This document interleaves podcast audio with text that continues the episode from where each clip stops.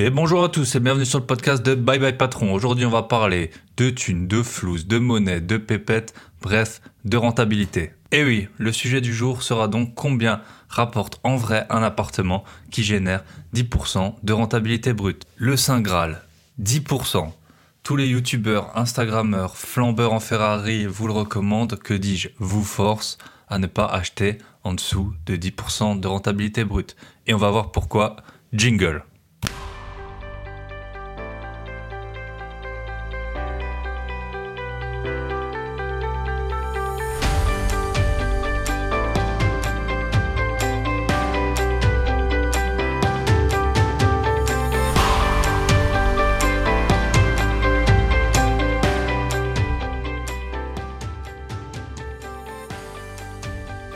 Quand on vous recommande 10% de rentabilité brute, c'est pas pour rien. En fait, on va faire un calcul rapidement pour que vous vous rendiez compte que c'est euh, vraiment ce vers quoi il faut tendre. Donc la base, quand vous achetez un bien immobilier, c'est l'emprunt. Vous allez emprunter en général sur 20 ans. Donc 20 ans, ça fait 5% de capital à rembourser par an. 100% divisé par 20 ans, ça fait 5%. Donc en dessous de 5% de rentabilité, vous n'allez même pas en fait rembourser chaque euh, avec votre loyer juste le capital. À cela, on rajoute 1% de taux d'intérêt. Donc, il y en a qui payent plus que 1%, il y en a qui payent moins. Mais faut pas oublier non plus que le taux d'intérêt, c'est sur le solde restant du 1%. Je pense que c'est un bon, voilà, un, bon taux à retenir. On monte déjà à 5 plus 1, 6%. Capital plus intérêt. De là, on rajoute encore 1% de hum, taxes foncières. Ça varie en fonction des communes, des prix de l'immobilier mais dans les communes où l'immobilier il est pas cher, souvent voilà, c'est des communes qui prospèrent pas forcément de manière économique. Quelqu'un doit payer pour financer le train de vie de la commune et devinez qui c'est C'est Bibi. On en arrive ainsi à 8%. Non, on n'y est pas encore. on est à 5% donc pour l'emprunt, 1% pour les intérêts, 1% pour la taxe foncière. Donc je dis 1%, moi j'ai des appartements, c'est presque 2%, donc euh, notamment dans des immeubles années 70, où l'administration fiscale, elle considère encore aujourd'hui qu'avoir une baignoire ou un balcon, c'est un grand luxe, et vous vous faites vraiment allumer sur les taxes foncières. Il y a, y a des endroits, ça peut représenter pas loin de deux mois de loyer. On en est à 7%. Ensuite, moi, je rajoute 1% pour la gestion locative. Donc, la gestion locative, alors il faut un peu s'accrocher, mais ça représente, avec la garantie loyer impayé, environ 10% de vos revenus de l'année. Donc si vous avez 10% de renta, eh ben ça fait 10% x 10%, 1% du prix du bien. Et on en arrive ainsi à déjà 8% qui est fixe quoi qu'il arrive, sans vacances, sans... Euh, les vacances de toute façon c'est pas pour tout de suite, sans euh, charge de copropriété non récupérable, sans petits travaux et ainsi de suite, on en arrive à 8%. Donc quand on vous dit de chercher 10% de, de rentabilité brute, c'est pour faire face. Donc déjà à ces 8% qui sont fixes, plus les 2%, ça va être... Alors si par exemple vous avez un expert comptable, vous allez le payer grâce à ces 2%. Si vous avez euh, voilà, des travaux à faire dans la copro que vous ne pouvez pas récupérer sur le locataire, des vacances locatives, surtout si vous louez en meublé, ça arrive vu que le préavis c'est que de un mois voilà, 10%, c'est pas facile à trouver, ça se trouve, il euh, y a plein de gens qui l'ont trouvé, j'en ai trouvé. C'est pas à tous les coins de rue qu'on en trouve. Mais en tout cas, voilà, il faut vraiment essayer de tendre vers ça et vous allez voir qu'avec 10%, on n'est pas tout de suite riche comme Crésus.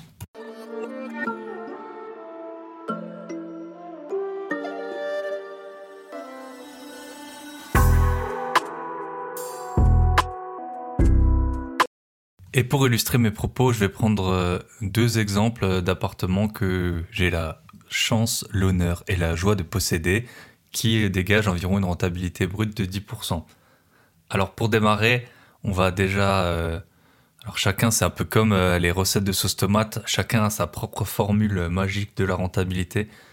Pour moi, la rentabilité brute, c'est le loyer x 12 mois, le loyer hors charge, divisé par le prix d'achat plus les frais de notaire plus les travaux que vous avez faits euh, au départ.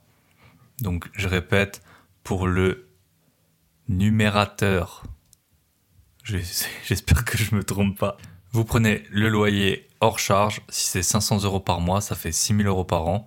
Et pour le dénominateur, là vous prenez le prix d'achat, vous rajoutez le notaire, donc environ 10%, et les travaux éventuels que vous avez eu à faire.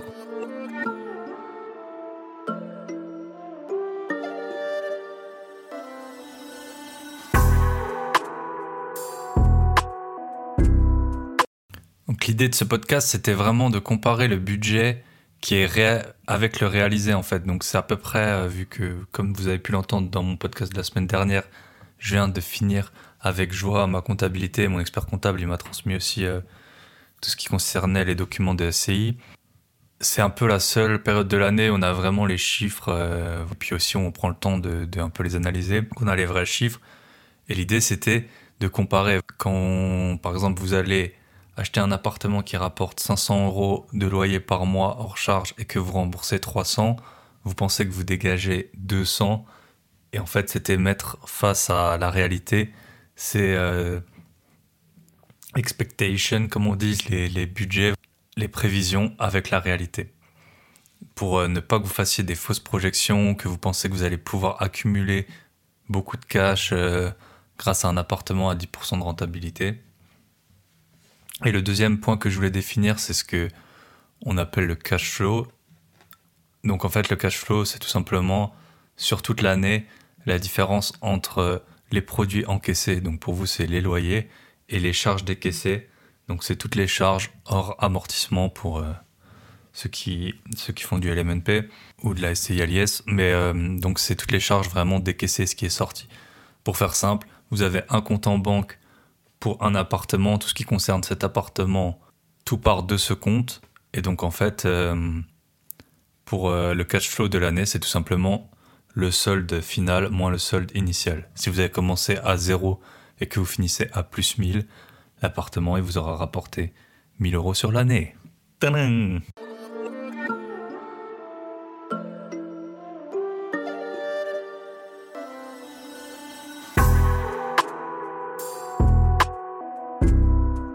Et oui, j'ai décidé de mettre un peu plus de jingle aujourd'hui. Je me suis dit, vu qu'on parle beaucoup de chiffres, ça va être peut-être un peu compliqué à suivre. Et grâce au jingle, ça vous laisse le temps de reprendre vos esprits. Premier appartement, donc c'est un appartement que j'ai dans un petit immeuble, donc c'est souvent ce qui est recherché par les, investisseurs. Appartement LMNP, prix d'achat 54 000 euros hors frais de notaire, donc on est aux alentours de 60 000 euros avec le notaire c'est un appartement que je loue 500 euros par mois, plus 30 euh, euros de charge. Donc si on fait les calculs, 500 x 12, ça fait 6000, je vous l'ai déjà dit, divisé par 60 000, on est bien au 10% de rentabilité. C'est un appartement et c'est le seul que j'ai fait comme ça, j'ai tout euh, emprunté, donc euh, beaucoup de gens appellent ça le 110% effectivement, j'avais un emprunt de plus de 60 000 euros sur euh, un appartement dont le prix affiché c'était 54 000 euros, enfin le prix que j'ai payé. J'avais juste payé des meubles, je pense pour environ 1500 euh, euros de ma poche. Donc c'est vraiment un peu l'exemple typique de ce qu'on vous conseille, que ce soit sur YouTube ou dans les livres. Voilà, 10% de renta, petit immeuble, pas trop de charges, emprunté à 110%. Et donc pour le remboursement, je rembourse un peu moins de 300 euros. Je, crois que c'est 293 euros par mois. Donc les chiffres, euh, donc on, serait en mesure de s'attendre à, voilà, je loue 500, je rembourse un peu moins de 300, ça fait 200 par mois, ça fait 2400 euros par an. Dans les faits, on va voir que c'est un peu différent. Déjà, c'est un appartement. Tous les chiffres que je vais vous donner, c'est sur l'année 2020. C'est un appartement qui s'était qui s'était libéré fin 2019 je l'avais donné à une agence pour qu'elle le remette en location. Elle m'avait pas trouvé de locataire au bout de un mois et quelques, ça m'a, un peu saoulé. Du coup, j'ai dit que je m'en occupais moi-même. Forcément, les agents immobiliers, ben, eux, euh, si vous louez pas un mois, c'est pas votre problème, alors que vous, ça vous coûte tout de suite énormément de points de renta. Donc, je m'en suis occupé moi-même en janvier. Ça m'arrive assez souvent de faire euh, les visites et après, en fait, je délègue euh, tout ce qui est signature, rédaction du bail et état des lieux. Pour euh, ceux qui veulent savoir, ça coûte environ, pour moi, 250 euros. Et en fait, ça me permet d'avoir beaucoup plus de locataires potentiels. Tous ceux qui veulent pas payer de frais d'agence, et parfois on veut bien les comprendre, et ben quand vous voilà quand vous louez comme ça, et ben vous leur faites pas payer de frais d'agence, vous avez plus de locataires possibles. Et parfois il vaut mieux euh, vaut mieux s'en occuper soi-même et que l'appartement soit vite euh, loué. Donc, vu qu'au tout début de l'année, il n'avait pas été loué, l'appartement, il m'a rapporté 5600 euros de loyer. Une fois tout déduit, notamment j'ai eu des frais d'essence, enfin vous avez le droit de en LMNP de déduire, alors c'est pas des frais kilométriques, c'est des indemnités de carburant, je crois que ça s'appelle. Et vu que c'est un appartement qui est géré par un syndic bénévole, et en plus on a un problème avec un des copropriétaires qui parle pas français, qui a pas d'argent, qui, qui fait que des misères, donc je dois aller souvent quand même dans l'immeuble pour euh, gérer des petits problèmes. Je m'en serais bien passé quand vous achetez, vous le savez pas. Mais euh, donc j'ai eu des frais de. Après, forcément, quand j'y vais sur place, j'essaye de faire d'autres choses. Mais j'ai eu des frais d'essence que j'ai déduits. En fait, le syndic, dans les petits immeubles comme ça, il y en a pas. Ça vous fait une grosse économie. Mais euh, faut pas oublier pourquoi. Est-ce que, voilà, quand on paye pas quelque chose, en général, on a un service en moins. Donc, les charges, euh, quand on les, voilà, quand on les dépense, quand on paye un syndic, en général, le syndic fait quand même un travail, qu'on soit content ou pas. Généralement, on n'en est pas super ravi, mais on peut pas leur enlever ça. Dans cet euh, appartement immeuble, il y a eu quelques frais de copro qui étaient non prévus. Notamment, il y a une porte d'entrée à changer. Donc, quand il y y a que euh, nous, on n'est que trois copropriétaires dans, l'immeuble, et ben quand vous changez la porte d'entrée, ben ça coûte plus cher que si c'était un immeuble de, de 100 personnes. Et je vous donne donc quelques chiffres. Euh, la taxe foncière, c'est 414 euros. Les intérêts d'emprunt, c'était 829 euros. L'assurance euh, propriétaire non occupant, 155 euros. Les charges qui étaient non prévues, c'était 400 euros. Avec les mois de vacances et tous ces imprévus et les assurances et tout, on en arrive à roulement de tambour. 552 euros de cash flow sur l'année.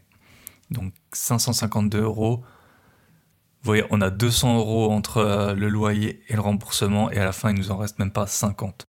Si je devais résumer les avantages de cet appartement, donc c'est un petit immeuble, il y a peu de charges de copro, il y a, vous avez la main aussi sur les, travaux, ça il faut le dire, vous pouvez les faire un peu euh, quand vous voulez ou quand vous jugez que c'est nécessaire. Après, par contre, il y a quand même des, inconvénients, c'est que, alors ok, il n'y a pas de syndic, pas d'ascenseur, pas de concierge, pas d'entretien des espaces verts, mais ça demande beaucoup plus de gestion.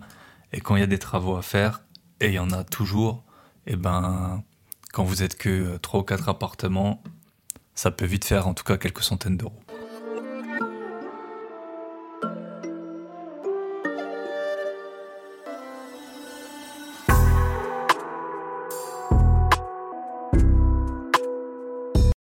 Deuxième appartement qui est complètement différent du, premier dont on vient de parler, c'est un immeuble, c'est un appartement dans un immeuble des années 1970. Euh, Pour ceux qui font des recherches, euh, qui sont investisseurs, vous savez les problèmes qu'il y a dans ces, dans ces immeubles, c'est souvent les charges qui peuvent être assez élevées et aussi les taxes foncières qui sont, euh, qui sont vraiment abusées. De ce que j'en sais, comme je vous l'ai dit précédemment, les barèmes des taxes foncières, ils datent des années 1970. En fait, il y a une sorte de barème de, de luxe qui fait que, que ces taxes foncières, elles sont plus ou moins élevées.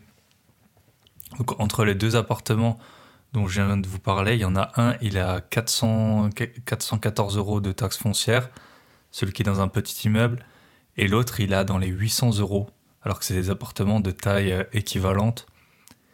Et bon, le standing, euh, un a un balcon, l'autre n'en a pas, mais c'est à peu près la seule différence de standing euh, entre les deux. Donc voilà, maintenant les immeubles qui ressemblent un peu à des bars HLM, et ben en fait elles ont plus de taxes foncières que même les immeubles tout récents. Donc parce que vous avez un ascenseur, c'est considéré comme du luxe.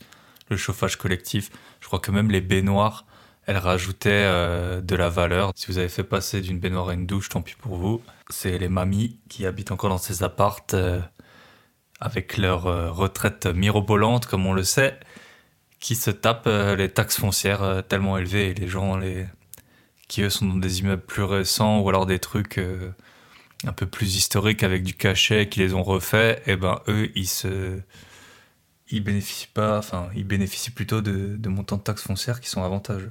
Donc le gros point positif de cet appartement c'est que vraiment pendant toute l'année 2020 on n'en a jamais jamais entendu parler il y a, a rien eu même pas un coup de fil même pas un courrier même pas un SMS on n'en a pas entendu parler. Donc vraiment, euh, ce que tout investisseur euh, s'attend à avoir, donc un appartement qui tourne.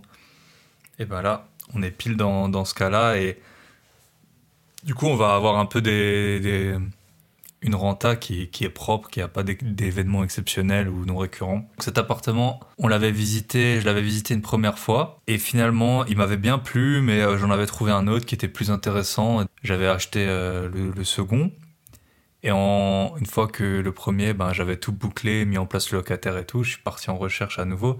Et là, j'ai vu que l'appartement, il était toujours là 4 euh, mois après.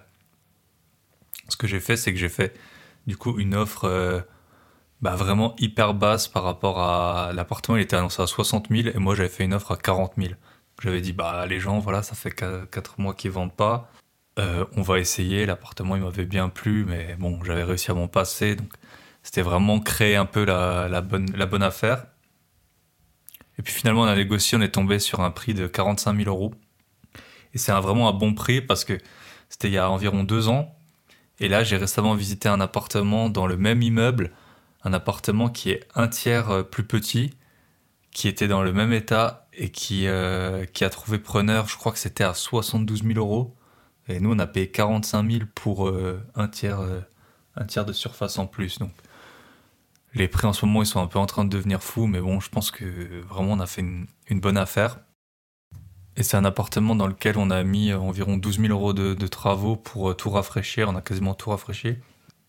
Si on fait le décompte, 45 000 euros de prix d'achat, 5 000 euros environ de notaire, 12 000 euros de travaux, et on loue 525 euh, euros par mois. Donc 525 euros par mois, ça fait hors charge, ça fait 6 300 euros par an.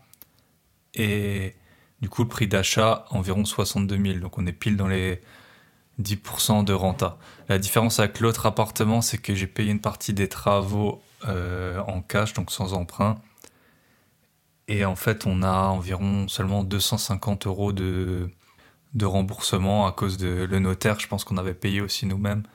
Donc on doit avoir un, un emprunt de 50 000 euros et sur l'autre on avait 60 000. Donc ça va vous faire varier un peu les, les cash flows de l'ordre de, 50 euros par mois. Puis le gros avantage, forcément, on a tout refait, on n'a eu euh, aucun problème euh, durant l'année de casse ou de choses qui sont tombées en panne à cause de l'usure. Alors que dans, euh, dans les biens qu'on n'a pas refait, eh ben forcément ça arrive au moins une fois par an. Vous avez que ce soit un chauffe-eau, une gazinière, que sais-je, un, un frigo qui tombe en rade. Résultat des courses, et eh ben en fait avec cet appartement on a un cash flow de 1300 euros sur l'année. Déduction faite de tout. Euh, dans ces appartements, bah, par exemple, le syndic, vous pouvez pas le répercuter sur le, sur le locataire. Donc, par exemple, c'est déjà ça un coût euh, supplémentaire à prendre en compte. La taxe foncière, bah, c'est sûr qu'elle vous, franchement, elle vous défonce. On loue 525, on a 800 de taxes foncières. On dégage 1300 euros de cash flow sur l'année alors qu'il y a eu vraiment zéro imprévu. C'est pas avec ça que vous allez euh, vivre à plein temps.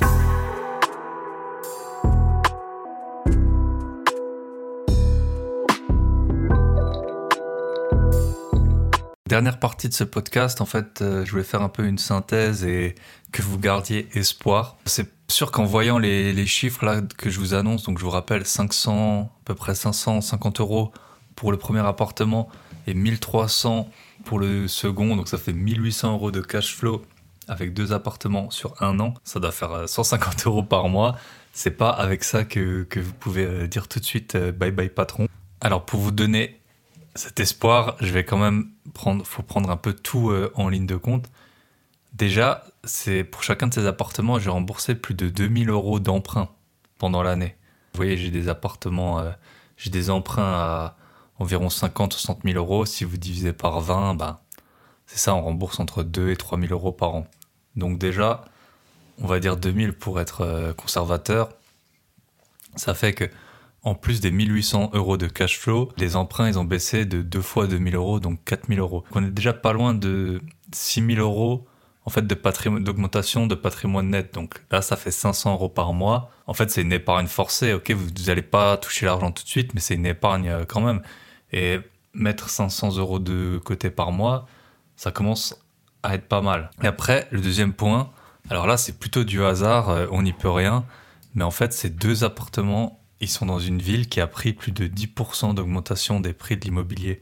Alors, faut toujours faire attention avec les chiffres qui sont annoncés parce que, en fait, euh, que ce soit les seuls vrais chiffres fiables, c'est ceux des notaires, mais quand on voit le temps que ça prend entre le moment où on fait l'offre, la signature du notaire, et après que le notaire il répercute, euh, enfin, il donne les infos, je pense qu'il y a quasiment 9 mois ou un an de, délai. Comme vous entendez, euh, sur les trois derniers mois, les prix ont augmenté de temps. Franchement, je ne sais pas sur quoi ça se base, peut-être sur les prix annoncés, mais c'est pas des vrais prix les payés. Mais en tout cas, c'est une ville qui a pris plus de 10%. Je suis en train de chercher euh, des autres biens dans la ville et on le voit clairement que les prix ont, ils ont augmenté. Faut pas oublier que tout cet argent qui est distribué par les États, en fait, il va dans très peu d'endroits. Il va dans les, si vous regardez dans les actions, dans les cryptos et dans l'immobilier. Et j'ai lu l'autre fois qu'il y a plus de 13% de masse monétaire en plus depuis un an. Donc ces 13%, bah voilà, ils sont allés euh, notamment dans l'immobilier. On va partir sur 10% d'augmentation. Ces deux appartements, en gros, on les avait achetés euh, en tout 120 000 euros. Donc si vous prenez 10% d'augmentation, ça fait 12 000 euros. Et là, ça commence à être pas mal. 12 000 euros bah, sur 12 mois, ça fait 1000 euros par mois.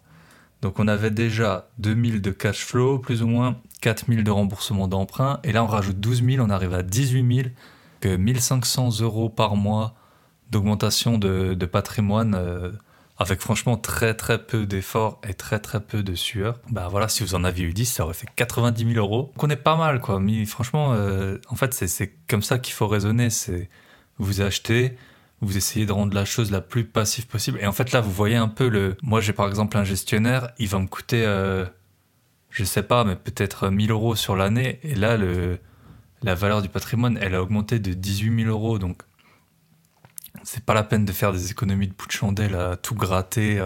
L'important, c'est voilà, agir et ensuite rendre la chose la plus passive possible pour que, en, gros, les emprunts se remboursent tout seuls le marché fait ce qu'il a à faire, s'il augmente, euh, ben, tant mieux. Et voilà, tout se passe pour le mieux. La seule réserve que j'ai à mettre, c'est donc avec ces 1800 euh, euros de, de cash flow que j'ai eu sur l'année, eh ben, comptez pas sur la rentabilité d'un de vos biens pour générer assez de, cash et de trésorerie pour la suite de vos opérations. C'est pas en dégageant 2000 euh, euros par an qu'on va, par exemple, là, j'avais eu 12 000 euros pour refaire l'appartement et eh ben c'est pas à coût de 1300 ou 2000 euros euh, que vous allez pouvoir financer des travaux comme ça. Idem pour les frais de notaire ou les apports prévus par la banque. Donc au début, il va falloir, même si vous achetez des biens rentables, il va falloir vous trouver une autre source de revenus. Ça s'appelle notamment travailler. Alors ouais, c'est un peu dur, c'est un peu chiant, ça prend du temps, mais euh, c'est ce qui fonctionne le mieux au départ. Grâce à ça, vous allez pouvoir euh, petit à petit vous construire un patrimoine qui tourne et qui ensuite vous rendra de très très grands services. J'ai essayé d'être le plus transparent possible, donc pour vraiment, voilà, j'étais pas là pour vous vendre du rêve, pas là non plus pour vous faire peur. Ça, vous voyez que c'est pas les montants de cash flow euh, qu'on peut espérer, mais c'est c'est surtout le patrimoine qui augmente quand même de façon assez rapide. Et euh, ben voilà, je vous conseille de vous lancer, d'investir, de chercher, mais évitez à tout prix les rentabilités trop faibles. Vous voyez bien que 10%, ça vous met tout pile en gros à flot. Donc quand vous entendez, euh, je sais pas, du Pinel 3, 4, 5%, bah, vous allez devoir sortir beaucoup d'argent de votre poche. Et euh, ne comparez jamais, jamais le remboursement d'un emprunt avec le coût total d'un appartement. C'est pas parce que vous remboursez 300 euros par mois que l'appartement va vous coûter 300 euros par mois. Voilà, je vous souhaite une très très bonne semaine. N'hésitez pas à me faire vos retours, à vous abonner bien sûr, Spotify, SoundCloud, Apple Podcast, à partager. Vous savez que c'est que comme ça que ça fonctionne. Et n'hésitez surtout pas à me contacter, notamment sur Instagram. Donc euh, bye bye patron.